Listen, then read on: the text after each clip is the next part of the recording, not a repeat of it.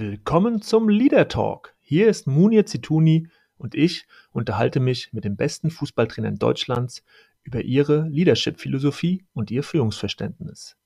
Wie führen Fußballtrainer ihre Mannschaften? Wie kommunizieren sie? Wie motivieren sie? Und wie wollen sie ihre Teams zum Erfolg bringen? Diesen Fragen gehe ich in meinem Podcast nach und wünsche euch jetzt viel Spaß mit meiner neuen Folge.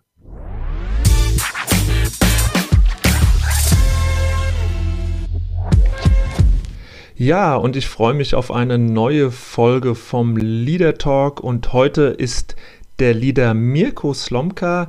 Ich freue mich sehr, dass wir heute über ja, ganz spannende Themen sprechen können. Führungsprinzipien, Kommunikation, Motivation und äh, Sie haben in Ihrer Trainerlaufbahn einiges erlebt, Herr Slomka. Deswegen äh, bin ich sehr gespannt auf unser Gespräch. Hallo. Ich bin natürlich auch sehr gespannt, Herr Zituni. Vielen Dank für die Anfrage und ich freue mich auf interessante Fragen. Ja, äh, das erhöht jetzt den Druck auf den Fragesteller, Herr Slomka. Ähm, ganz kurz, wir kennen Sie natürlich alle, haben so die erfolgreichste Station natürlich im Kopf und trotzdem eine kurze insgesamte Vorstellung ähm, Ihrer Trainerzeit. Hm, wenn ich anfangen darf, äh, Jugendtrainer Hannover 96, so rund zehn Jahre habe ich mir notiert, bis 99. Dann gingen Sie nach Berlin als Jugendkoordinator von Tennis Borussia. Richtig. Und sind dann auch für wenige Monate in die Cheftrainerposition gekommen, damals August 2000 bis November 2000, eine sehr unruhige Zeit bei Tennis Borussia. Und ähm, dann haben sie den Verein verlassen im November 2000, um ein Jahr später Co-Trainer zu werden bei Hannover 96 unter Ralf Rangnick, ähm, den sie dann auch nach Schalke begleitet haben, wo sie zwischen 2004 und 2006 eben Co-Trainer waren. Und dann im Januar 2006 sind sie Cheftrainer geworden äh, in Schalke und ähm, haben dort rund zwei Jahre gearbeitet, haben dann eine längere Auszeit gemacht, anderthalb Jahre, um im Dezember, glaube ich, 2010 war es, oder äh, ja, Dezember, ich weiß es gar nicht mehr genau. Januar 2010. Januar 2010. Also ein Riesenunterschied. Also Januar 2010 bis Dezember 2013 eine sehr erfolgreiche Zeit bei Hannover 96. Ja, mit die erfolgreichste Zeit des Vereins. Und dann hatten sie noch drei kürzere Episoden ähm, 2014 beim Hamburger SV, 2017 Karlsruher SC und 2019 nochmal ja ihr sozusagen ihr Heimatverein Hannover 96. Ähm, ja, Herr Slomka, wenn Sie jetzt das nochmal so gebündelt hören, als Nicht-Profi, damals Jugendtrainer Hannover 96 und jetzt so auf diese Karriere schauen, das ist äh, schon ein Fund. Also es gibt schlechtere Karrieren. Sind Sie zufrieden, wenn Sie das nochmal so im Rückblick auch sich vor Augen halten? Naja, zufrieden bin ich mit der einen oder anderen Station und auch mit äh, mancher Entscheidung. Zum Beispiel mein Wechsel damals nach zehn Jahren Hannover Nachwuchs äh, zu Tennis Borussia Berlin war ein für mich sehr wichtiger Schritt, auch mhm. um meine Persönlichkeit zu schärfen und mal rauszukommen aus dem ja, aus dem eigenen Umfeld, ne? einfach mhm. auf äh, eigene Beine zu gehen und, und äh, ja, die Verantwortung zu übernehmen auf einen gesamten Nachwuchsbereich, damals bei Tennis Borussia Berlin, eine komplette Umstrukturierung. Und dann natürlich auch die, ja, die, die Tätigkeit als Assistent von Ralf Rangnick hat mich sehr geprägt. Ähm, ja, und die, die Cheftrainerrollen, insbesondere natürlich bei, beim FC Schalke und auch bei Hannover 96 danach, waren schon sehr besonders, emotional, leidenschaftlich, mhm. voller Erlebnisse äh, in alle Richtungen. Und mhm. das äh, bleibt mir in Erinnerung, definitiv, ja. Mhm. Ähm, ich habe es eben schon angesprochen, so diese fehlende Profikarriere bei vielen Trainern, ja, die über keine große Profi-Erfahrung verfügen, spürt man, dass es auch ein Antrieb war, eben mehr zu können, mehr zu wissen als vielleicht diejenigen, die äh, über eine gewisse Bundesliga-Zeit in ihrer äh, Laufbahn verfügen. Wie war das denn bei Ihnen? Haben Sie auch so, äh, so eine gewisse Minderwertigkeit gespürt oder war das nie ein Thema? Nee, das war für mich eigentlich nie so ein richtiges Thema. Ich bin ja damals direkt von der Uni, äh, ich habe bei Sport und Mathematik in Hannover studiert und bin dann direkt von der Uni, eigentlich von Hannover 96, angesprochen worden und bin ja äh, praktisch äh, schon mit 21 Trainer gewesen. Also ich hatte eigentlich gar keine Möglichkeit, mich jetzt fußballerisch weiterzuentwickeln, wobei das auch nie mein, mein Interesse war so richtig. Ich wollte ja im Grunde Lehrer werden Und am Ende bin ich ja Fußballlehrer geworden, also ich bin zumindest nah dran geblieben. Mhm. und natürlich muss man sich dann ein bisschen, ja, äh, noch, noch mehr mit anderen Themen äh, beschäftigen. So der Mathe-Background hat mir sicherlich auch geholfen, äh, sag mal, in der Taktik und äh, didaktisch gut zu vermitteln, auch mein Lehrerstudium insgesamt. Aber natürlich musste ich dann mehr dafür tun, um Akzeptanz zu erhalten. Und insbesondere äh, wenn wir über Akzeptanz reden, bei einer Mannschaft wie jetzt zum Beispiel FC Schalke 04. Ich war jetzt ja. Assistent von Ralf Rangnick, ja, habe eine Menge fantastischer Dinge gelernt, aber wurde ja tatsächlich auch ins kalte Wasser geworfen. Und äh, da muss man schon auch mit Entscheidungen äh, überzeugen und äh, insbesondere erfolgreich überzeugen, damit man halt auch anerkannt wird. Und das war sicherlich ein ganz wesentlicher Schritt für eine weitere Karriere. Mhm weil Sie gerade äh, diesen Aspekt ansprechen, ähm, wie, wie positioniert man sich dann, wenn man mit so einem erfolgreichen Trainer im Verein arbeitet und dann den Verein wechselt? Ähm, wie positioniert man sich in so einer Zeit innerlich auf, äh, auf diese eigene Perspektive als Cheftrainer? Ähm, haben Sie sich damit beschäftigt? Haben Sie sich ganz bewusst vom Auftreten her dann auch ähm, dafür entschieden, äh, vor, vor der Mannschaft in einer anderen Weise aufzutreten. Also ich kann mir vorstellen, dass es äh, nicht so einfach ist, gerade wenn man unter so einem starken Trainer wie Ralf Rangnick äh, als Co-Trainer gearbeitet hat. Jetzt die Tuni, das, das Schöne war an dieser Situation, äh, dass ich gar keine Zeit hatte, mir darüber Gedanken zu machen. Mhm. Äh, die Geschichte, die ja kursiert, die ist ja tatsächlich wahr. Ich wusste von gar nichts. Ich kam quasi Mitternacht oder nach Mitternacht in Gelsenkirchen an, nach einem langen Stau auf der A2 damals und ähm, wurde dann gefragt, ob ich mir vorstellen könnte, die Rolle als Cheftrainer zu übernehmen. Ich hatte 0,0 damit gerechnet, äh, habe mich auch 0,0 vorbereitet und ich habe nur gesagt, mit eurer Unterstützung. Mhm. Ja. So, und dann ging es los. Und dann habe ich versucht, in der Nacht mir zu überlegen, wie machst du deine erste Ansprache? Wie sieht das erste Training aus? Wie gehst du auf die Spieler zu? Du, sie? Wie behandelst du die eigentlich? Ich war ja die ganze Zeit mit denen zusammen, die zwei Jahre davor auch. Mhm. Wir hatten engen Kontakt und waren ja mitunter sogar freundschaftlich verbunden. Wenn man als Co-Trainer arbeitet, dann hat man eine andere Beziehung ja, zu den Persönlichkeiten Absolut. und auch andere Erfahrungen vielleicht gemacht mit diesen, mit diesen Persönlichkeiten auf dem Platz. Und ja, das musste ich dann ein bisschen verändern ohne dass ich jetzt so mein, ja, meine, meine Persönlichkeit verlassen habe. Also ich habe schon versucht, auch äh, viele Dinge vielleicht zu aktivieren, die jetzt so eine Rolle des Cheftrainers ausmachen. Also Verantwortung. Ne? Der Verantwortung muss sich ja dann auch gerecht werden, logischerweise. Aber ich hatte ja als, als Trainer immer eine enge Berührung auch mit den Spielern. Also ne, wenn man jemanden irgendwie motivieren will, muss man ihn ja auch ein bisschen berühren, so innerlich. Das hatte ich ja schon. Und jetzt gab es nur noch den Schritt zu sagen, wie kann ich diese Verantwortung, die mir der Verein übertragen hat, umsetzen äh, in Erfolg. Mhm. Und das habe ich dann einfach auch vielfach, und das finde ich auch ganz wichtig, dass man das immer wieder sagt, aus dem Bauch heraus gemacht.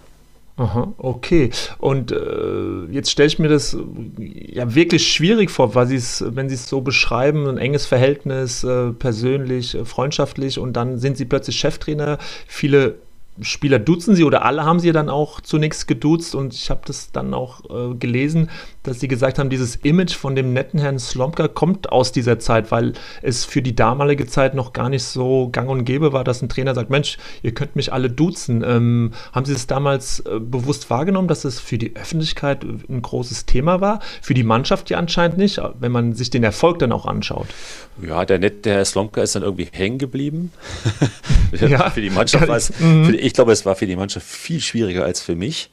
Äh, äh, die Mannschaft und viele Spieler hatten ein Problem damit, äh, du zu sagen. Und viele haben dann einfach gesagt, Trainer. Ja, also Trainer du, Trainer mhm. du oder mhm. manche haben es auch nicht geschafft, haben gesagt, Trainer sie. Ne, aber das hat mich jetzt auch nicht, nicht weiter beschäftigt, so ehrlicherweise.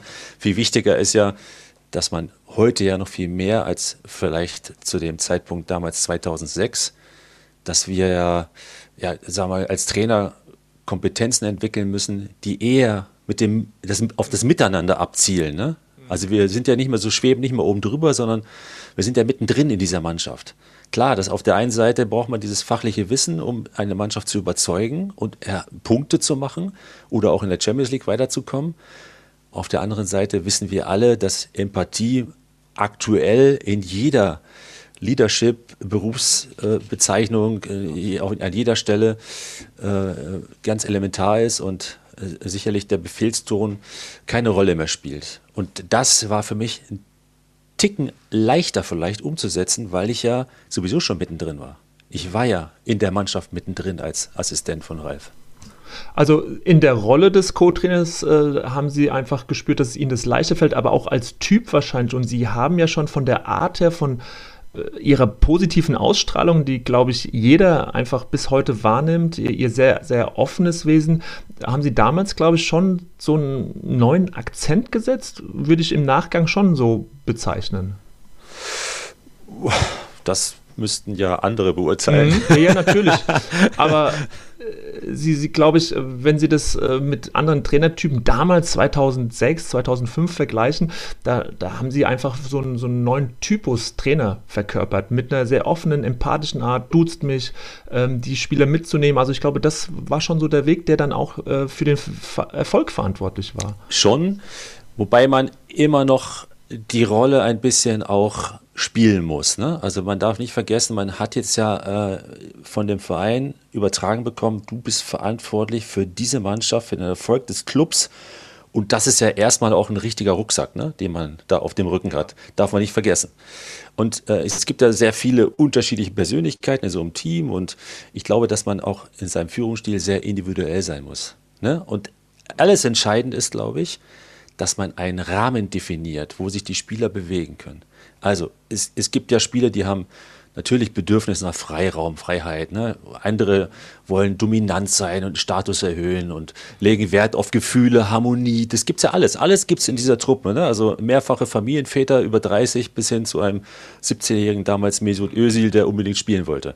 So, ich habe ja, ne, also diese Vergleiche das ist ja ein sehr komplexes Gebilde, so eine Mannschaft. Ne? Und, immer in Bewegung, da ist es ja nie Stillstand. Ne? Und ich hätte mir damals oder würde mir heute noch wünschen, dass es so irgendwie so ein Führerschein Mentenkenntnis gibt. Den gibt es aber nicht. Also was, wie kann ich, wie schaffe ich das, all diese Typen zusammenzubringen, Verständnis äh, aufzu, aufzubringen für die Eigenarten und tolerant zu sein? Mhm. Auch, ne, auch, auch für, aber das haben Sie anscheinend sehr gut hinbekommen. Ja, es war aber auch manchmal kompliziert. Weil ich sage mal, es sind ja äh, insbesondere auch damals bei, bei Schalke, haben wir ja mit extrem vielen unterschiedlichen Personalitäten, Persönlichkeiten zu tun gehabt und, ne, und äh, sag mal, wir hatten Brasilianer, wir haben äh, Serben gehabt, äh, Kroaten, was auch immer. Wir haben ja alles äh, in dieser Mannschaft gehabt, was auch Spaß gemacht hat. Ne? Und ich sage auch, dass es eine ein unheimlicher Entwicklungsschub war. Ne? Diese, diese kulturellen Unterschiede, die befördern für mich ja den Erfolg. Das finde ich ja toll, ne? diese Erfahrung, diese Vielfalt auch. Äh, finde ich ja toll, dass man, dass man das in so einer Mannschaft hat. Das ist ja auch der Reiz eines Cheftrainers. Und, und dennoch äh, gab es dann auch Momente, wo ich sage, oh, jetzt musst du dich echt mal ganz kurz zurücklehnen und musst überlegen, wie schaffst du es jetzt, diesen Spieler einzufangen? Und dann gab es auch Zeiten, wo ich dann einfach gesagt es geht nicht anders, ich muss kommunizieren. Da bin ich zu dem nach Hause gefahren, habe geklingelt und die Tür ging auf. Trainer, komm rein. So. Welcher Spieler war das? Können Sie Kann ich sagen, das war damals Lincoln. Ja. Lincoln, typischer Zehner, tolle Persönlichkeit, äh, super toller Mensch, aber wenn es einen Stress gab, einen Stressmoment gab im Training, war er schwer zu halten. Und ich wollte das einfach für mich, für den nächsten Trainingstag erledigt wissen.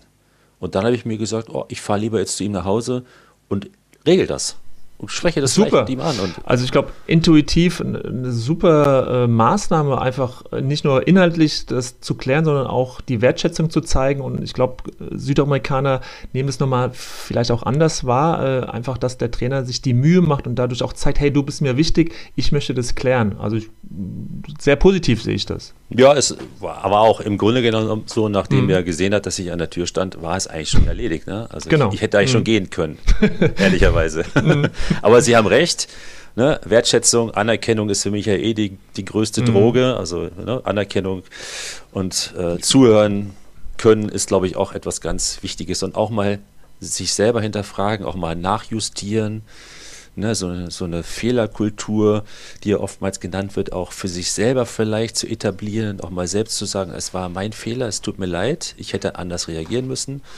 Und trotzdem in der Vorbildfunktion, die man ja hat als Trainer, so stabil zu sein in seinem Selbstbewusstsein. Ne? Also zu sagen, ah, das ist mein Ding, also mhm. mein Ding, Lincoln, es tut mir leid, es war mein Fehler, ich hätte anders entscheiden müssen und anders mit dir umgehen müssen. Und dennoch zu sagen, ich mache es beim nächsten Mal besser und mein Selbstvertrauen auch nicht zu verlieren mhm. ne? und zu zeigen, ich bin trotzdem dein Chef.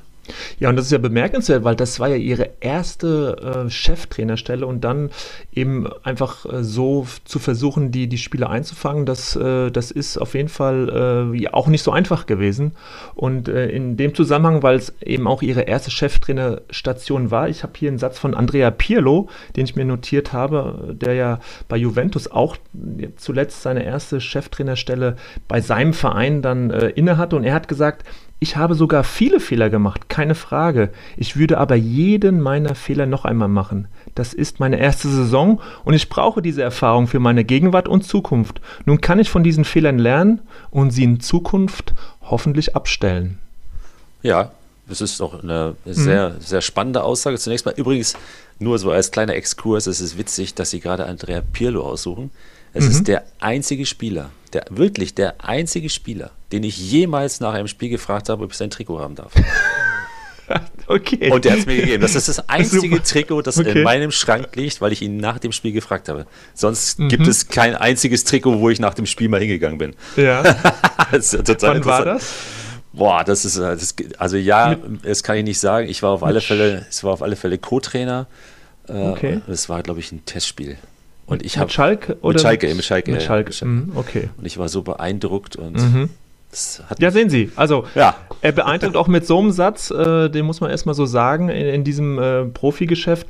Und ähm, Sie sind ja dann trotzdem in Schalke, trotz dieser ganz, ganz erfolgreichen Zeit, entlassen worden. Und jetzt äh, wollte ich Sie mal fragen, wenn Sie heute so zurückschauen, Leadership-Aspekte, Kommunikation, äh, war das verhinderbar? Hätten Sie mit, also ne, jetzt gehen wir mal davon aus, also die anderen können sie jetzt nicht verändern, die sind so, wie sie sind, das Umfeld, äh, die Verantwortung, aber sie selbst, haben sie aus heutiger Sicht einen, einen anderen Blick und, und, so denken so, ja, wenn ich das oder das anders gemacht hätte, dann, dann hätte ich vielleicht das verhindern können, weil sie waren damals Tabellenzweiter, äh, Viertelfinale Champions League gegen Barcelona, relativ knapp ausgeschieden, also der Verein stand ja äh, da, da würden heute ja die, die Fans, ich glaube, äh, barfuß irgendwo hinlaufen, damit es nochmal so kommt.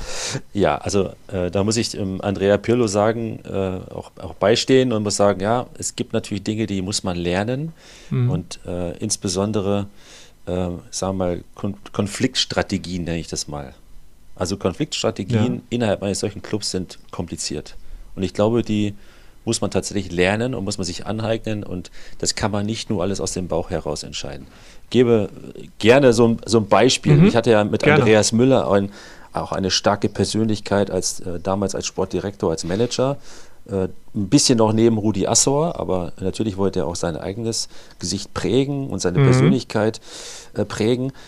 Und natürlich hatten wir Konflikte, wenn es um die Mannschaft ging, wenn es um, um, um äh, Ziele ging, Formulieren von Zielen und so weiter. Und natürlich hatten wir unterschiedliche Meinungen. Mhm. Und klar, man muss auf der einen Seite die Dinge abwägen, die einem persönlich wichtig sind und die versuchen durchzusetzen oder zumindest mal eine Position zu erlangen, wo beide gewinnen können. Ne? Also damals, sage ich mal, Andreas Müller und ich beispielsweise oder mhm. äh, Jörg Schmatke beispielsweise und ich auch. Ja? Also beide irgendwie so aus, dem, aus der Situation herausgehen, wir haben irgendwie beide gewonnen. So Win-Win-Situation. So. Mhm. Wir haben beide irgendwas durchgesetzt. Super.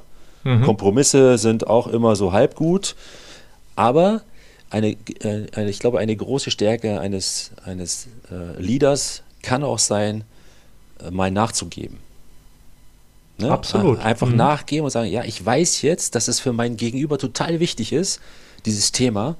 Ich gebe nach, um vielleicht an einer anderen Ecke wieder mich mhm. durchsetzen zu können. Ja, ne? weil man dann auf der anderen Ecke ja auch vielleicht ein Entgegenkommen dann hat genau, von, genau. von der anderen Seite und diese Entscheidung, dieser Kompromiss vielleicht für das gesamte Gebilde auch besser ist. Also genau. Der, mhm. das, was ich sagen möchte, ist, dieses Nachgeben, mhm. das ist, hat etwas mit, ja, ich, ich entwickle mich, ne? Also mhm. das schafft man irgendwann. Und manchmal ja. wird man schlauer aus manchen Situationen. Ne? Und am Anfang ist es so, ja, da bist du natürlich erfolgreich und bist gierig, dass, es, dass der Erfolg zunimmt und, ne? und ja, die öffentliche Wahrnehmung und so, das ist ja, es ist, es ist sehr speziell. Gerade bei Schalke war es sehr speziell, weil ich ja aus einem nationalen Raum Hannover, Berlin, mhm. so, Tennis Borussia Berlin damals, gekommen bin zu Schalke und es war komplett europäisch eigentlich gleich. Also alle interessierten sich, das war sogar weltoffen. Ne? Es hatten ja Fans mhm. aus Kanada und so weiter. Und da gab es natürlich auch Anfragen, auch mediale Anfragen. Da bist du plötzlich auf einer ganz anderen Ebene mhm. und denkst, du machst eh alles richtig. So, und mhm. das ist nicht gut. Mhm. Und ich sag mal, es gibt Erwartungen an einen Trainer. Ich habe Forderungen als Trainer. Wir haben alle einen Wunsch, erfolgreich zu sein. Und ich finde, dass man in diesem Konfliktmanagement einfach mhm sich sehr gut entwickeln kann. Mhm. Das heißt, da hat es damals einfach auch vielleicht an, an, einer, an einer richtigen Begleitung äh, gefehlt. Heute ist es ja auch relativ normal in Wirtschaftsunternehmen, wenn es auf der Geschäftsführerebene Konflikte gibt, dass man sich dann jemanden holt, der so ein bisschen das Ganze moderiert, um eben die, die ganz schweren Konflikte, dass man die zusammen positiv angeht, löst und dann eben ja. so rausgeht, wie sie es eben beschrieben haben. Weil wenn man sich den Fußball anschaut, äh, da wo Menschen sind, entstehen immer Reibungspunkte und man hat trotzdem genau deswegen den Eindruck in vielen Vereinen, dass es äh, eben zwischenmenschliche Konflikte sind auf der Führungsebene, die dafür sorgen, dass es dann insgesamt äh, schlecht läuft, dass Trainer entlassen werden, die gar nicht entlassen werden müssen, weil gewisse Konflikte nicht so geklärt werden, wie sie geklärt werden müssten. Genau, genau. Mhm. Und das Wort Konflikt beinhaltet ja auch immer so ein bisschen Emotionalität, ne? So, irgendwelche Dinge reißen ein, man redet nicht mehr miteinander, man telefoniert nicht, weil man irgendwie, irgendwie ist man ein bisschen angepiekst und sagt, nee. Wegen einer Aussage. Mache ich jetzt nicht, so, genau. Ne? Mhm. Ich ziehe jetzt mein Ding durch und so und dann fehlt es einfach an Kommunikation und dann wird mhm. so eine mhm. Beziehung, die ja eigentlich sehr stark sein sollte, äh, zwischen beispielsweise Manager oder Vorstand und Trainer oder Trainer und seinem, seinem Mitarbeiterteam, die, die Beziehung wird einfach abgebrochen. So mhm. irgendwie innerlich abgebrochen. Und ich sage dann ganz oft zu mir selber, ah, du musst jetzt irgendwie gucken, dass du das geregelt kriegst für dich, weil es strengt dich auch an. Und Absolut. Der, und weg, das geht dann weg vom Fokus. Ne? Der Fokus sollte ja mhm. auf dem liegen, was jetzt gerade passiert, was jetzt gerade wichtig ist. Und das, was man so als Konflikt hat, ja, das, das, das ist, brodelt ja innerlich mhm. und nimmt mir einfach und raubt mir wichtige Energie, mhm. die ich an anderer Stelle eigentlich besser gebrauchen kann, um mhm. beispielsweise der Mannschaft das Richtige zu sagen, die richtige, die richtige theoretische Einheit zu geben, auf dem Platz äh, konzentriert zu sein. Und, und das finde ich, da, da finde ich, kann man ganz, ganz viel lernen als junger Trainer. Und das war damals sicherlich noch nicht so ganz, meine ganz große Stärke, sagen wir es mal so. Mhm, mh. Und ähm, was eine ganz gute Maßnahme ist, was auch relativ wenig Menschen in Anspruch nehmen, ist ja auch andere Menschen auf so einer Ebene einfach um Gefallen zu bitten. Also einfach zu sagen, hey, das ist mir wichtig, kannst du mir in dieser Frage entgegenkommen oder kannst du mir den und den Gefallen tun? Das würde mir sehr, sehr wichtig sein. Also so fast schon in eine Schuld zwar reingehen, aber dadurch eben auch eine persönliche Beziehung stärken. Fiel Ihnen es leicht, um Gefallen zu bitten während Ihrer auch kompliziert. Es ist auch mhm. so ein bisschen so nachgeben, ne? Also mhm, eigentlich ne? schon, genau. Ja, klar. Also ich finde immer, man muss so ein bisschen ähm, so ähm, Konfliktprävention betreiben, ne? Also ich muss Commitments natürlich absprechen. Ich muss äh, ein Commitment treffen mit meinem mhm. Gegenüber. Sagen, was ist deine Rolle, was ist genau. meine Aufgabe? So, wie kommen wir klar? Ne? Was ist die Soll- und Ist, äh, was ist der mhm. Soll-Ist-Zustand gerade und wo fehlt es gerade? Ne? Also wo, wo haben wir jetzt gerade eigentlich ein Verhaltensproblem, wir beide? Mhm. Ne? Äh, Diskrepanz ne? ist ja auch so ein Wort. Aber es, für mich geht es ja immer darum, wir müssen einen Konsens finden, damit ich mich auf meinen Job konzentrieren kann und du, mein Gegenüber, mhm. Mitarbeiter, Spieler, Manager, Präsident, ne, ich hatte ja auch ein paar starke Präsidenten mit Clemens Tönnies oder auch Martin Kind. Das ist ja auch nicht ganz einfach. Ne? Das sind ja auch ah, echte. Leader mhm. und mhm. Typen, die natürlich Macht beinhalten. Mhm. Und ehrlicherweise muss man sagen, jeder Cheftrainer ist auch ein bisschen machtbezogen, sonst könnten wir diese Rolle gar nicht ausfüllen. Das ist ja, gehört, glaube ich, zu jedem Lebensmotiv eines Trainers, dass man ein bisschen Macht auf seinem Zettel stehen hat. Sonst, warum soll ich das sonst Klar. machen? Ja? Mhm. Klar. Ja, ja, absolut. Und ja, um auch seine Ziele auch durchzusetzen genau. oder Vorstellung vom Fußball, von Spieleverpflichtungen. Genau, genau. Und äh, ich, ich stelle mir dann immer die Frage, äh, also wo, woran kann ich arbeiten, um all das über diese, diesen Rahmen so zu stecken, dass alle zufrieden sind. Mhm. Also, äh, wenn man es auf die Spieler runterbricht, welchen Rahmen brauchst du, um Höchstleistung zu bringen? Also, was kann ich tun? Brauchst du Freiraum? Mhm. Brauchst du einen mhm. anderen Mitarbeiter? Arbeitsbedingungen, sind die gut, richtig? Was, was brauchst du? Ne? Und da, das ist so, so ein Thema, wo ich sage, ah, da muss man dranbleiben, eigentlich die mhm. ganze Zeit mit voller Kraft dranbleiben, um, um jeden, äh, jedem mhm. seiner Mitstreiter in so einer Position, in seiner Position auch, sag mal, die, den besten Rahmen zu geben, um Top-Leistung abzurufen. Mhm. Das ist eigentlich unsere Aufgabe. Mhm. Und wenn Sie das äh, heute so alles äh, bewerkstelligen würden oder damals bewerkstelligt hätten, hätten Sie dann aus diesen drei Jahren Hannover sechs oder sieben gemacht? Ich meine, Jörg Schmatke äh, hat mit ihnen ja tatsächlich, das war ja dann auch öffentlich ähm, ein Thema, ähm, einfach Differenzen, hat den Verein verlassen. Kind, äh, Martin Kind, äh, hat sie dann auf eine Art und Weise entlassen, wie ich nochmal nachlesen konnte, der auch sehr scharf kritisiert wurde in der Öffentlichkeit. Und trotzdem, äh, so wie Sie es jetzt gerade beschreiben, mit vielen Elementen, hätten Sie wahrscheinlich dann Ihre, Ihre Amtszeit verdoppeln können? Äh, nee. nee, bei Hannover 96 nicht. Da muss man auch offen und ehrlich sein. Das ist ganz eindeutig mein Fehler gewesen, weil ich mhm. habe in dieser Zeit kokettiert mit einem anderen Verein. Ich möchte jetzt nicht sagen, in welchem Verein. Mhm. Also es war eine nicht ganz unerhebliche Chance. Äh, und da spüren die Menschen um einen herum. Und mhm. insbesondere die Fans. Und ich habe gespürt, dass die Fans mich nicht mehr akzeptieren. Weil ich nicht, okay. ich, mhm. meinen Vertrag nicht sofort verlängert habe. Mhm. Und äh, das, war, das war für mich ein ganz großer Fehler. Es war vielleicht sogar der größte Fehler meiner Karriere, mhm. weil ich sage, ich wäre möglicherweise auch heute noch da. Mhm. Weil ich, ich nehme nur das Beispiel, äh, wir waren ja in der Europa League ja. äh, mit als Gegner Atletico Madrid. Mhm. Ja, sie und, haben eine unfassbar tolle Zeit damals. Absolut. Sehr erfolgreich. Mein Vergleich ist der mhm. jetzige Trainer von Atletico Madrid, der damals mhm. schon neben Wahnsinn. mir auf der Bank saß und er ist übrigens immer noch da. Das stimmt. Das ist Oder? ein guter Hinweis. Das ist, mhm. der, das ist nämlich der ganz große Unterschied. Aber mhm. vielleicht hat er gesagt, Atletico ist der Verein, mhm. bei dem ich für immer bleiben möchte. So wie vielleicht auch ein Christian Streich oder mhm. ne, so die, die Leute, die sagen, das ist mein Verein. Ne? Hier passe ich mhm. hin und hier werde ich respektiert und akzeptiert, genauso mhm. wie ich bin. Das ist ein toller Hinweis nochmal.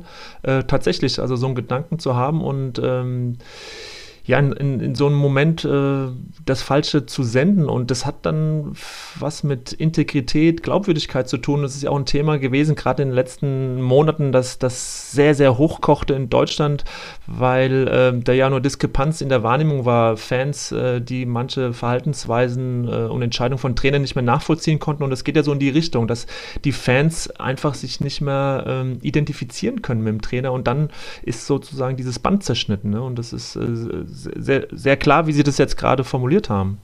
Ja, wir hatten es ja jetzt äh, gerade auch in der, zum Ende der, der abgelaufenen Saison, hatten wir diese genau. Trainerwechselei genau. von A nach B und so. Das ist jedem selbst überlassen. Äh, ich persönlich finde, man sollte sich schon äh, zu 1000 Prozent identifizieren. Ich sage es nochmal, mhm. das war einer meiner größten Fehler, glaube ich. Ähm, auch wenn ich danach dann irgendwie tolle Trainerstationen hatte, auch Hamburg zum Beispiel war mhm. fantastisch, aber es kam dann halt auch ein Alpha-Tier mit Dietmar Beiersdorfer, der überhaupt nicht zu mir passte.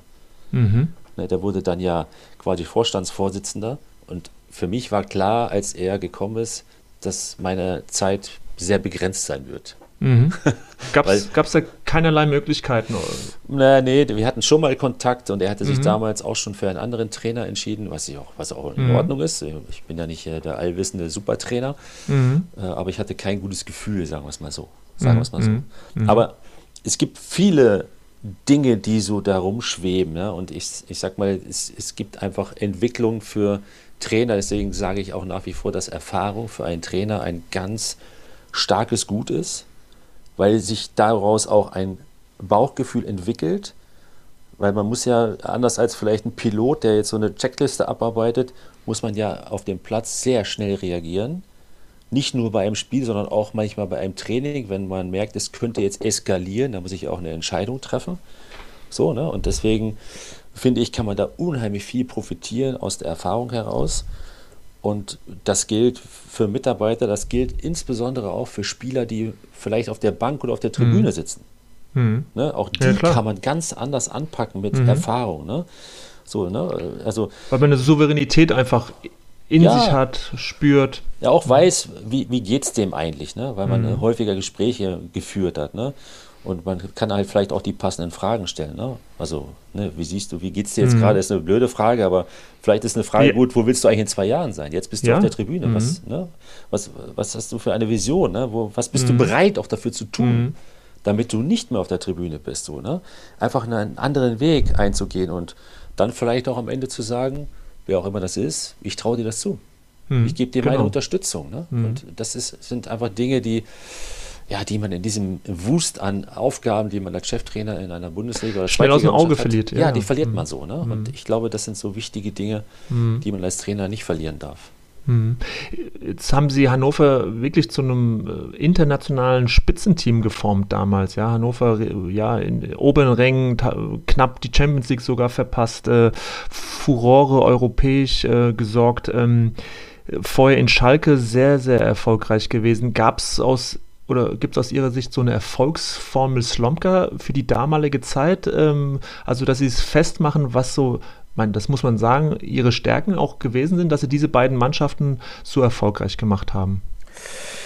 Äh, es ist, so also blöd es klingt, es ist tatsächlich auf, im, in Gänze der Teamgeist, mhm. der sich entwickelt hat, nicht ausschließlich dadurch, dass ich jetzt Cheftrainer war, sondern es es entwickelt sich ja auch im Erfolg irgendwie eine neue Mentalität, mhm. eine, mhm.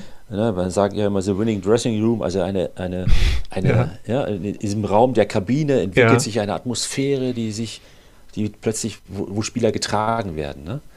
Und ja, es gibt vielleicht so ein paar Dinge, so die Frage, wie entwickle ich diese Führungsspieler? Ja. Man erkennt ja dann irgendwie so Typen, ja, so.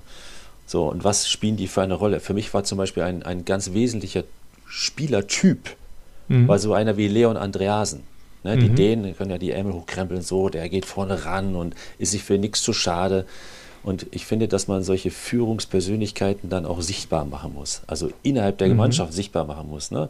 Also sie bei Entscheidungen einbeziehen beispielsweise. So, es war manchmal auch andersrum. In Hannover beispielsweise war es auch so, dass mal so eine Spielergruppe mit Huschti, Andreasen, Steven Trundo, Altin Lala, die haben dann gesagt, mhm. Trainer, hast du heute Nachmittag Zeit? Oh, okay. Da habe ich gesagt, ja, was wollen wir machen? Ja, wir haben, wir trinken ein Glas Wein zusammen, so am frühen Abend. Wir haben eine gute Flasche Rotwein besorgt. Wir trinken ein Glas Wein. Das finde ich außergewöhnlich. Es wird eine, mhm. eine, eine, schöne Geschichte eigentlich für einen Cheftrainer. Und dann habe ich gesagt, ich komme dazu. Da war noch der Teammanager mit dabei, Thomas Westphal, der mittlerweile bei Hertha BSC Berlin ist, zwischendurch in Frankfurt war, mich permanent begleitet hat eigentlich auf mhm. meinem Weg. Und die haben mir dann gesagt, was eigentlich gerade so los ist. So die Stimmung. Ich musste eigentlich mich, wow. nur, mich nur hinsetzen zuhören und wusste eigentlich nach diesem Gespräch, wer am Samstag auf dem Platz stehen muss. Cool. Das ist wirklich ja. eine außergewöhnliche Entwicklung mhm. von Persönlichkeiten in einer Mannschaft und ich habe denen natürlich auch Vertrauen geschenkt. Habe sie ja im Grunde habe ich sie ja mehr oder weniger ermächtigt, also nicht nur bestärkt, sondern ermächtigt in ihrem Tun. Mhm. Ne, macht weiter so, das hilft uns allen und habe diese Erfahrung, die Sie als Spieler in der, in der, in der Mannschaft gewinnen, habe ich genutzt, um quasi ein Team zu bilden, wo man sagt, wow, die sind zusammen. Jan Schlaudorf mhm. zum Beispiel, auch so ein Typ, ne? Mhm. So, der auch vernetzen kann, der, der, der einfach die Jungs eingeladen hat, Champions League Abend, komm, heute sind wir alle zusammen bei mir zu Hause und so weiter. Das hat sich so, es fließt irgendwann. Mhm. Es ist interessant, weil ich habe hier auch äh, eine Notiz gemacht und da steht drauf, ist die Auswahl von Führungsspielern elementar? Ne, eine Frage, die ich Ihnen stellen wollte und Sie haben es jetzt eigentlich schon äh, wunderbar beantwortet, dass das auf jeden Fall äh, ein großer Schlüssel ist für den Erfolg einer Mannschaft. Also eine, eine gute Hierarchie, also auch Spieler, die die eigenen Werte, die eigenen Visionen in die Mannschaft reintragen, die aber dafür natürlich auch eine, eine gewisse Verantwortung, Freiheit brauchen und trotzdem äh, muss man als Trainer ja auch aufpassen, dass man die anderen Spieler nicht verliert, die aufgrund von so einer Hierarchie dann vielleicht denken, so, äh, ja und ich, äh, also dass man da auf, auch äh, genau hinschaut. Genau, das hatte ich vorher gerade gesagt mit den Spielern, die mhm. auf der Bank oder auf der Tribüne sind.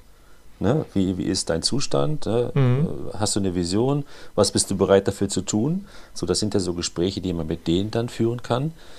Äh, und auf der anderen Seite geht es ja auch immer darum, ne? also was, was habe ich getan, um erfolgreich zu sein? Das ist ja im Grunde ist es ja jetzt kein Hexenwerk, Aufmerksamkeit zu schenken. Ne? Wir haben vorhin über Lob und Anerkennung ja. gesprochen. Und wir sprechen jetzt gerade darüber, dass ich Zeit mit den Jungs verbracht habe. Mhm. Also Zeit investieren für, ja, sagen wir mal, eine gute Atmosphäre in der Kabine und auf dem Trainingsplatz. Mhm. Also gute Atmosphäre äh, klingt banal, ja, einfach, äh, total. aber ja, aber man kann, äh, man kann was dafür tun. Und genau, sollte auch was also, dafür tun. Genau, und nicht zu vergessen, dass man natürlich als Trainer immer noch den Rahmen steckt, für Disziplin und Ordnung zu sorgen hat. Ne? Mhm. Ne? Das sind Grundvoraussetzungen, finde ich. Also besonders natürlich auch äh, auf dem Trainingsplatz. Man kann schon Freude und, und so etwas entwickeln, aber und man kann auch Freiräume äh, zur Gestaltung mhm. haben. Aber ähm, nicht jeder Freiraum führt zum Erfolg. Nee. Also hat auch mit den Spielertypen zu tun. Ne? Also welch, welche Mannschaft habe ich da vor mir? Gerade wenn man als Trainer irgendwo hinkommt, muss man sich, glaube ich, ganz genau anschauen, welche Spielertypen habe ich. Also passt das jetzt auch zu dieser Mannschaft? Mhm. Genau, genau. Mhm. Also es gibt, gibt, verschiedenste Facetten. Ich kann Ihnen noch ein schönes Beispiel geben mhm. äh, aus, äh, aus der Schalke-Zeit. Wir haben gespielt ja. in Porto, wenn wir noch die Zeit haben, Elfmeterschießen, Natürlich. sich erinnern, zu Hause irgendwie ja, 0-0 mhm. und, und äh, äh, dort dann in der Verlängerung und Manuel Neuer, die für mich genau. die, die Geburtsstunde von Manuel mhm. Neuer. Und wir hatten ja jetzt nicht so überragende Elfmeterschützen, ehrlicherweise. Aber ich wusste aus einem Persönlichkeitsprofil, mhm. bei wem die emotionale Ruhe für das Elfmeterschießen passt. Und das hatte mhm. ich mir mhm. vorher überlegt. Ich merkte mhm. allerdings eine Unruhe so in der Mannschaft. Und ich merkte, dass der eine oder andere sich die Socken runterzog, sich schon mal eine dicke Jacke angezogen hatte und mir eigentlich signalisieren wollte, äh, Trainer, ich bin gar nicht bereit mhm. für dieses Elfmeterschießen. ja. So, und dann äh, ganz, wurde es ganz anders. Ich habe gesagt, alle sofort zusammenkommen und habe in einem Kreis das gibt es auch so ein Foto, ich stehe in dem Kreis mhm. und zeige mit dem Finger auf die Spieler, die schießen sollen. Ich habe gesagt, du schießt den ersten, weil ich ganz sicher bin, dass du uns in Führung bringst. Du schießt den mhm. zweiten, weil wir nachlegen. Ich habe für jeden einzelnen Schützen mhm. eine, eine kleine, einen kleinen Nebensatz gehabt. Was habe ich damit getan? Ich habe entschieden, dass er schießt und habe ihm damit natürlich die Verantwortung komplett genommen. So, ich bin schuld, wenn du mhm. verschießt, nicht du selber, weil du hast es gar nicht entschieden, ich habe es für dich entschieden. Und wir haben alle getroffen und Manuel hat mhm. auch noch mhm. gehalten. Ja, wow. Also das war, sehr, das war mhm. sehr speziell, aber nur aus der, aus der Hilfe eines anderen Mitarbeiters, mhm. der mir mhm. gesagt hat, wir müssen die Ziele, Motive dieser mhm. und die Antriebsstrukturen dieser Spieler, wir haben das damals äh, beim Reisprofil, das kennen Sie vielleicht, ja. nennt man das Lebensmotive, da kann man das ein bisschen darstellen. Ist trotzdem Glückssache, totale Glückssache, wer jetzt den Meter trifft oder nicht. Aber ich habe mir das zunutze gemacht und das ja. ist natürlich wichtig und das ist ja auch etwas, was Jürgen Klopp selbst in einer TV-Werbung sagt, du brauchst an deiner Seite echte Experten. Ja, absolut. Und es ist schön zu hören, dass Sie sich dann auch ähm, mit solchen Dingen wie dem reichen äh, Persönlichkeitsprofil beschäftigen, also dass Ihnen durchaus dann geholfen hat, also ähm, wegzukommen von dem, wie Sie vielleicht grundsätzlich äh, jetzt auf so ein Entscheidungsspiel schauen, sondern da ja auch eine Unterstützung hatten von einer ganz anderen Seite. Ja, halte ich auch für absolut notwendig. In diesem Fall war es ja sogar sehr besonders, weil äh, ich ja dann auch also nicht, nicht nur über die Spieler etwas erfahren habe, sondern die Spieler auch über mich mhm. und wie er so ein Beziehungsbild hat. Ne? Wie denkt er eigentlich über mich? So, ne? Also so gegenseitig. Was denkt mhm. der Trainer von mir und was denke ich über den Spieler? Und so konnte man sich ja immer, wenn ich auch ein persönliches Gespräch hatte, sei es jetzt mal so ganz formell in meiner Trainerkabine oder auch mal auf dem Gang zum Trainingsplatz oder auf dem Trainingsplatz selber, konnte ich mich ja immer vorher vorbereiten, weil ich wusste ja, ich spreche heute beispielsweise mit Mladen mhm. Kristajic da muss man sich schon ein bisschen vorbereiten. Wenn man mit dem Land Kristall spricht oder mit Marcelo Bourdon, da kann man jetzt nicht so, so schwammig daherreden, sondern da muss man schon äh, auch sich vorbereiten. Und dann wusste ich immer, wo der Weg hingehen muss. Also mhm. wie kann ich ihn bekommen, ne? wie kann ich ihn kriegen. Schwieriger, muss man auch ehrlicherweise sagen, das entwickelt sich auch erst so mit der Erfahrung vielleicht, ist es mit einem Asiaten umzugehen. Weil hier kommt es ja auch noch dazu, dass man da ganz viele Fehler machen kann in der Nähe, umarmen, nein, um Gottes Willen und so. Ne? Und ja, das haben Sie, glaube ich, an irgendeiner Stelle in einem Interview mal erzählt, dass Sie da viel mitgenommen haben, weil Sie äh, einen japanischen Spieler, als Sie ihn kennengelernten, direkt in den Arm genommen haben und ja. dann später festgestellt haben, oh, das ist genau das, was man nicht tun sollte. Genau, genau. viel zu spät habe ich das festgestellt. Ja. Und ich habe auch viel zu, äh, viel zu spät festgestellt, dass er mich eigentlich nie verstanden hat. Sei es jetzt in, okay. der, in der Taktikanalyse an der Tafel mhm. händisch oder per Videoanalyse oder in einem Gespräch. Selbst mhm. mit einem Übersetzer. Er hat da immer, die äh, Asiaten sind ja sehr freundlich und hat immer gesagt, ja, ja, ja, ja. ich habe es mhm. verstanden, ja. Mh. Aber eigentlich hat er nichts eigentlich verstanden. Hat das nicht. Oder wenig, weniger verstanden, als ich erhofft hatte. Sagen wir es mal so. Und ähm, ich habe auch mitbekommen, dass sie nach ihrer Zeit beim Karlsruher SC eine, eine Weiterbildung gemacht haben beim DFB. Ja. Das haben Sie mal im Interview geäußert und da ging es um Körpersprache, vielleicht ja genau auch dahingehend, also wie gehe ich mit Spielern aus äh, anderen Ländern, Kulturen um und auch um Kommunikation. Jetzt denkt man Mirko Slomka, Weiterbildung in Kommunikation und Körpersprache. Also da gibt es vielleicht viele andere Trainer, die sowas bräuchten, aber doch nicht der Mirko Slomka. Äh, und trotzdem haben Sie gesagt, Sie haben eine Menge mitgenommen ich habe wahnsinnig viel mitgenommen. Es war ja, ähm, es war ja jetzt nicht nur Kommunikation, sondern es ist ja so eine Elite-Cheftrainer-Ausbildung gewesen. Da war auch mhm. der Manuel Baum unter anderem mit dabei. Da ging es äh, um verschiedenste Module, äh, Medienarbeit natürlich mhm. und insbesondere auch interkulturelle äh, Handlungskompetenz. Da habe mhm. ich dann immer erfahren, was ich eigentlich alles falsch gemacht habe im Umgang mit äh, Südamerikanern, ja. Afrikanern oder auch äh, Asiaten. Also sehr, sehr spannend, diese zusätzliche Ausbildung zu machen. Äh, Kaderzusammenstellung und also Themen äh, waren ganz wichtig und ja, das mhm. hat echt riesen Spaß gemacht äh, mit einer kleinen Gruppe. Also, wie sagst Manuel Baum war dabei und Stefan Kunz mhm. beispielsweise. Also, es war also haben sie viel mitgenommen. Hochgradig also gerade, mh, gerade in dem internationalen Geschäft, wo natürlich eine Mannschaft, ein Kader aus, äh, aus, ja, aus einer Mannschaft besteht, wo, wo die Spiele ja aus unterschiedlichsten Regionen kommen. Und ähm, ich glaube, das Beispiel haben sie auch äh, erzählt, äh, wenn, wenn ein Spieler der aus Afrika kommt, erzählt, er muss nach Hause, um seinen kranken Vater zu besuchen, dass man dann auf keinen Fall in Frage stellen darf, ob er fliegt, sondern nur äh, darüber reden sollte, wie und äh, wann er es machen könnte. Genau, ja, und mhm. auch darüber reden muss. Äh, äh, also nicht nur ob, ja, mhm. auf jeden Fall fliegst du. Ähm, und dann ist nur die Frage, schicke ich jemanden mit, der ihn begleitet? Ja, zum Beispiel. Damit auch, er ja. auf ihn aufpasst, weil oftmals ist es so, gerade jetzt in, im afrikanischen Raum ist es oftmals so, dass diese Spieler dann wahnsinnig unter Druck geraten, weil sie ja natürlich viel mehr Geld verdienen als andere und müssen dann irgendwie hier und da etwas hergeben davon. Also sie geraten unter Druck und kommen auch ganz schwer wieder weg von dort. Und deswegen ist es immer gut, alles vorab zu regeln und am besten jemanden mitzuschicken, der ihn dann auch Super unterstützt. Idee. Nicht zu mhm. kontrollieren, sondern unterstützen. Ne? Mhm. Und ihm das auch so mitzugeben. Genau. Als Unterstützung. Mhm. So, ja, genau. Ich möchte, dass wir dass wir gemeinsam irgendwie einen guten Weg finden, dass du auf der einen Seite deinen kranken Vater unterstützen kannst, auf der anderen Seite aber auch äh, deinem normalen Leben, deinem beruflichen Leben hier weiterhin ähm, äh, das Beste, mhm, das Beste genau. machst. Mhm.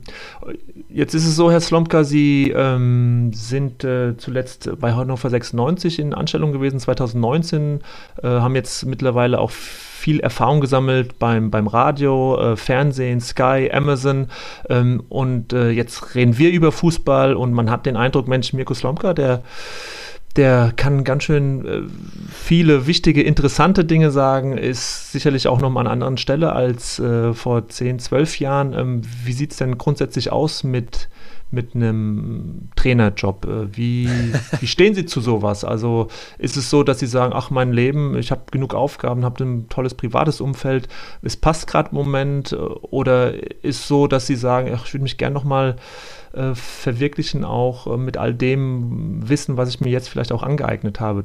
Obwohl es zuletzt, jetzt muss man auch ehrlicherweise sagen, nicht ganz optimal lief bei ihren Stationen in Karlsruhe und das in stimmt. Hannover. Das mhm. stimmt, das kann ich bestätigen. Insbesondere Hannover war für mich viel zu schnell und auch viel zu früh, aber sei es drum. Also das, was ich dazu sagen kann, ich bin natürlich irre gerne Trainer. Ich hoffe, mhm. das merkt man auch, wenn wir über, ja. über Trainer-Dasein reden. Mhm. Also so eine Gruppe von Menschen irgendwie auf Ziele einzustimmen, zu mhm. motivieren, zu begeistern. So, das ist im In- und Ausland immer spannend. Also ich bin da auch relativ offen, was das angeht. Ähm, ich habe im letzten Jahr mir auch so ein bisschen Gedanken gemacht, ob ich darüber hinaus Aufgaben im Fußballumfeld übernehmen könnte. Also mhm. so Aufgaben mit Management-Aspekten beispielsweise, weil ich finde ja, dass meine Erfahrungen äh, da auch eine Rolle mhm. spielen könnten. Mhm. So Und Sportdirektoren. Sowas Ebene. in dieser mhm. Ebene zum Beispiel. Ne? Mhm. Ähm, und auch das, ja. das könnte ich mir auch gut vorstellen. Also mhm. ich bin mhm. jetzt nicht äh, total zufrieden mit meinem Job bei Sky als mhm. Experte oder auch mit anderen Dingen. Ähm, ich versuche mich da immer weiterzuentwickeln und äh, es ist übrigens auch ein Hauptgrund, warum ich das mache bei Sky, um halt permanent dran zu bleiben. Mhm. Ich setze mich ja mit den Sendungen, die ich da mache, selber unter Druck, mich zu informieren und das ist auch gut. Mhm. mhm. Das heißt, da wird noch etwas kommen. Ähm, wir sind gespannt, äh, was genau. Und ähm, ähm, bevor wir jetzt schon so langsam äh, zum Ende kommen, äh, Herr Slonka, äh, nach einem sehr, sehr intensiven Gespräch schon, nochmal zwei Fragen. Und ich habe so ein, ein, Fragespiel eigentlich, vielleicht auch ein gemeines, weiß ich jetzt nicht. Das ähm, mache ich sonst nie, aber habe ich mir heute mal überlegt. Mal schauen, wie wir so da durchkommen. Also Sie können antworten, wie Sie wollen. Ne? Äh, Sie, Sie hören einfach mal äh, zu. Äh, also ich sage Ihnen immer zwei Begriffe und Sie entscheiden sich für einen oder für keinen oder für beide. Mhm, okay. Und, ähm, Neue Rubrik oder wie? Genau, ja, genau. okay. Immer gucken, ob, ob, sich, ob sich das bewährt. Ähm, ja, fangen wir mal an. Straftraining für die gesam gesamte Mannschaft oder Geldstrafe? Beides nicht. Beides mhm. nicht. Ich stehle den Spielern lieber Zeit. Und zwar das nicht, heißt? nicht allen, also ich würde jetzt zum Beispiel lieber entscheiden, wenn jetzt ein Spieler sich daneben benommen hat, sich schlecht verhalten hat gegenüber der Mannschaft oder auch eine Gruppe, mhm. dann würde ich sie lieber zu einem weiteren Training bestellen. Also ich stehle ihnen kein Geld, das bringt nichts aus meiner Sicht oder wenig, mhm. aber ich stehle ihnen Zeit. Und das ärgert sie viel mehr. Es ärgert mhm. dann zwar auch mich und meine Trainerteam, weil wir auch mehr Zeit investieren müssen. Also wir müssen dann ja auch da sein. Aber ich halte das für effektiver. Mhm. Also äh, dann eher die Richtung Straftraining. Ohne dass sie es als Straftraining verkaufen ja, würden. Genau. Mhm. Okay. Ähm, über Scherben laufen oder Geld an die Tür tackern? ah, über Sterben laufen. Ja, das, ja, okay. das finde ich irgendwie mhm. eine persönliche Herausforderung und das mhm. ist irgendwie zur Entwicklung der Spielerpersönlichkeit mhm. besser. Mhm. 5 zu 4 oder 1 zu 0? Boah, 1 zu 0, herrlich. Herrlich. Ja? 1 zu 0 Siege sind wunderbar. Cool. Wirklich, ja. Also, ja, taktisch zu arbeiten, dass man mit mhm. einem Tor gewinnen kann und nichts zulässt, mhm. wunderbar. Mhm, okay. Obwohl wir alle mittlerweile, also ich habe ja so ein paar Gespräche gehabt, so, dann fragen ja die, äh, die, die Vorstandsebene, die einen dann äh, einstellen möchte, wie wollen sie denn spielen? Für uns wäre wichtig, dass sie attraktiv, offensiv, begeisternd spielen. Also ja, das wollen ja die meisten. Aber wenn wir am Ende 1-0 gewinnen, ist es auch ein gutes Ergebnis. Absolut, ja. ähm, Clemens Tönnies oder Martin Kind? Oh, da kann ich mich gar nicht entscheiden. Also, mhm. ähm, da, da, muss ich ganz kurz zu beiden einen, einen Halbsatz sagen. Natürlich, gerne. Ja, also Clemens Tönnies ist auch mit seiner lieben Frau Margit äh, wirklich ein ganz enger Freund meiner Familie. Mhm. Also wir haben nie den Kontakt verloren und haben uns immer ausgetauscht. Ähm, ich habe ihn besucht, auch in schlechten Zeiten. Er hat mich äh, immer wieder auch kontaktiert, wenn es mir nicht so gut ging. Also tolle Familie, mhm. auch seine liebe Frau Margit. Und bei Martin Kind ist es komplett anders. Ähm, wir haben uns nie geduzt, was ich schon mal sehr speziell finde, obwohl mhm. wir irgendwie in mehreren Jahren hintereinander weg beim Champions League-Finale gemeinsam waren mit einer Männergruppe und er war auch immer dabei. Ähm, da sind wir immer zum Finale geflogen und haben uns irgendwie einen tollen Tag gemacht. Wir haben uns nie geduzt, was mhm. Spezielles. Und dennoch ja. habe ich immer, wenn ich ihn sehe oder immer, wenn ich mit ihm telefoniere, das Gefühl, dass wir uns irgendwie ein bisschen nah sind. Okay. Mhm. Interessant. Interessante Konstellation. Ähm, Mathematik oder Sport? Ah, auf jeden Fall Sport. Hat auch einen ganz einfachen äh, Grund, einen ganz äh, verständnisvollen Grund, glaube ich. Mathematik ist ja auf der einen Seite sehr trocken, auch sehr spannend und so, aber Sport beinhaltet Kontakt, Kon äh, Konversation. Mhm. Mathematik ist irgendwie manchmal einsam. Beim Sportstudium ist es so, du, du hast sofort Freunde. Du duschst zusammen, du bist in mhm. einem Team zusammen und es geht alles so viel schneller. Gruppendynamik mhm. ist etwas, was mich mhm. interessiert. Mhm. Bunte oder schwarze Fußballschuhe? Schwarz. Der ganz Klassiker. Klassisch. Die Copper. Ja, mhm. genau. Copper Mondial, ganz mhm. klassisch. Okay. Und letzte Frage: Jörg Schmatke oder Andreas Müller? Boah. Ja, ist also, gemein. Das ist, glaube ich, eine gemeine Frage, aber. Das ist gemein. Ich, sie sind viel zu unterschiedlich. Also, ich möchte mal aufräumen damit. Ich hatte nie einen Streit mit Jörg Schmatke. Nie, nie, nie. Unterschiedliche mhm. Meinungen sind ganz wichtig. Befeuern äh, sicher auch ein bisschen. Ne? So Unzufriedenheit bringt ja auch Bewegung. Ja. Ist gut. Also Energie zu entwickeln, finde ich gut. Und mit beiden würde ich gerne nochmal zusammenarbeiten. Das finde ich schön als, als Ausblick, äh, weil genau. ja, weil es ja, äh, wenn man sich so die, die alten Kicker äh, durchliest, dann doch auch ein anderes äh, Bild äh, sich ergibt. Und ich finde das äh, einen wunderschönen Satz ähm, von Ihnen zu, zu diesen beiden Namen, ja, die, die ja auch eng mit, mit ihrer Zeit in Schalke und in Hannover verbunden sind. Ich glaube, Herr Slomka, diese Rubrik hat sich total bewährt gerade. Also, ich, werde die mal, ich werde die mal mit reinnehmen als Idee für die nächsten. Äh, vielen Dank ähm, dafür. Und jetzt schon die letzte Frage. Äh, drei Trainer, die Sie geprägt haben, von denen Sie beeindruckt sind, ähm, die Sie schon immer vielleicht auch bewundert haben. In der losen Reihenfolge. Ja, wir haben ja vorhin schon über Ralf Rangnick gesprochen. Genau. Äh, Ralf hat mich natürlich äh, auf der einen Seite gelehrt, dran zu bleiben. Er hat mir eigentlich das Handwerkszeug eines, einer perfekten Organisation gegeben. Ja, der ist für mich total nachhaltig in seiner Arbeit. Er hat mich taktisch, glaube ich, auch auf ein anderes Niveau gehoben mhm. und hat mich ja auch, sagen wir, an den Profifußball herangeführt. Also mhm. Ralf ist schon jemand, der mich extrem geprägt hat in meiner Tätigkeit als Trainer, muss man klar mhm. sagen. Ein zweiter, äh, mit den ich nur ganz kurz kennengelernt habe, leider, Cesare Prandelli.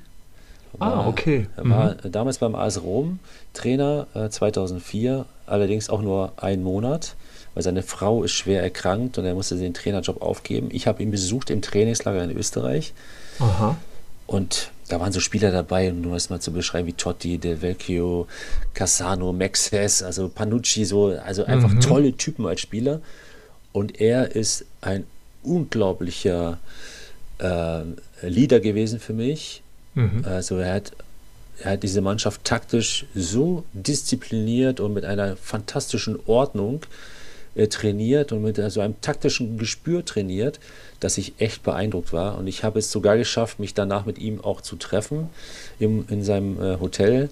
Er hat mich dann eingeladen schön auf einen Kaffee, ein Stückchen Kuchen mhm. gegessen und wir haben dann mit einem Übersetzer, weil ich kann natürlich kein Italienisch, aber es war echt beeindruckend. Super. Wirklich beeindruckend. Mhm. Das heißt, er hat seinen Spielern so, also Spielern, die eher so nach individueller Freiheit streben, doch eine, eine, Ordnung mitgeben können und sie davon überzeugt, dass es besser für ihr eigenes Spiel auch ist. Ja, aber mit was für einer Disziplin auch, mit mhm. was für einer Art er auf dem Platz auch gearbeitet hat. Zwei Plätze parallel, mhm. taktische Einheit. Also es war für mich faszinierend faszinierend, okay. diese mhm. italienische Defensivarbeit äh, zu, zu beobachten. Und der dritte im Bunde, ähm, äh, ganz großartig, Arsene Wenger. Mhm. Also Arsene Wenger hat mich äh, von seiner Persönlichkeit sehr geprägt. Ich, bei ihm war ich mehrfach im Trainingslager in Österreich und habe ihn auch in, in, London besucht. Damals äh, mit einem Doppelbesuch quasi Mesut Özil und Pierre Mertesacker, die ja beide auch bei mir mhm. Spieler waren. Per Mertesacker hat mich da fantastisch auch unterstützt. Und Arsene Wenger hat mich sowas von offen und äh, locker und freundlich empfangen. Ähm, und wir hatten einen tollen Umgang miteinander und er hat diesen tollen Umgang insbesondere auch mit seinen Spielern. Es hat mich beeindruckt, mhm. wie er es geschafft hat, äh, im Wechsel auf dem Trainingsplatz, ich sag mal, ähm, einzufordern, jetzt ist Konzentration auf die Übungsform, mhm. auf diese Trainingsform. Und danach, ich sag's mal plakativ, was er auch mal gemacht hat, sein T-Shirt ausgezogen, mit freiem Oberkörper auf dem Platz zu stehen, mit den Jungs zu plaudern. Das fand okay. ich beeindruckend. Ja, absolut. Kann ich mir gerade nicht so vorstellen, aber. Äh, ja, weltmännisch. Äh, ja, sagen wir ja. mal weltmännisch. Mhm. Und ich war mhm. dann als ganz junger Trainer, äh, das, bei, mit Schalke, alle, die dann die Gruppenphase überstehen, mhm. werden ja dann eingeladen. Und da sind ja dann die ganz großen Trainer. Und ich saß mit ihm, mit Arsene Wenger und Sir Alex äh, Ferguson an einem Tisch. Und äh, mal unabhängig davon, ob ich jetzt gut Englisch spreche oder nicht, ich habe bei Sir Alex kein Wort verstanden. ja, der, und der Arsene Wenger hat mich echt Akzent. unterstützt, mhm. ihn, äh, ihn zu verstehen oder zumindest mal so ein bisschen mitzubekommen, worum es eigentlich geht. Und da gab es natürlich viele Trainerpersönlichkeiten, ja. aber Arsene Wenger ist echt hängen geblieben. Mhm. Sehr charismatisch, ja. Ja, vielen Dank. Drei wunderbare Namen, Herr Slomka. Und ähm, ja, möchte mich äh, bedanken für ein, für ein ganz äh, tolles, intensives Gespräch. Wir haben eine neue Rubrik ähm, zusammen entdeckt und ähm, ja, wünsche Ihnen alles Gute für Jetzt die Zukunft. Vielen Dank, hat Bin, mir großen Spaß gemacht. Ja, äh, freut mich und wir bleiben in Kontakt und äh, bleiben Sie gesund und bis ganz bald. Dankeschön.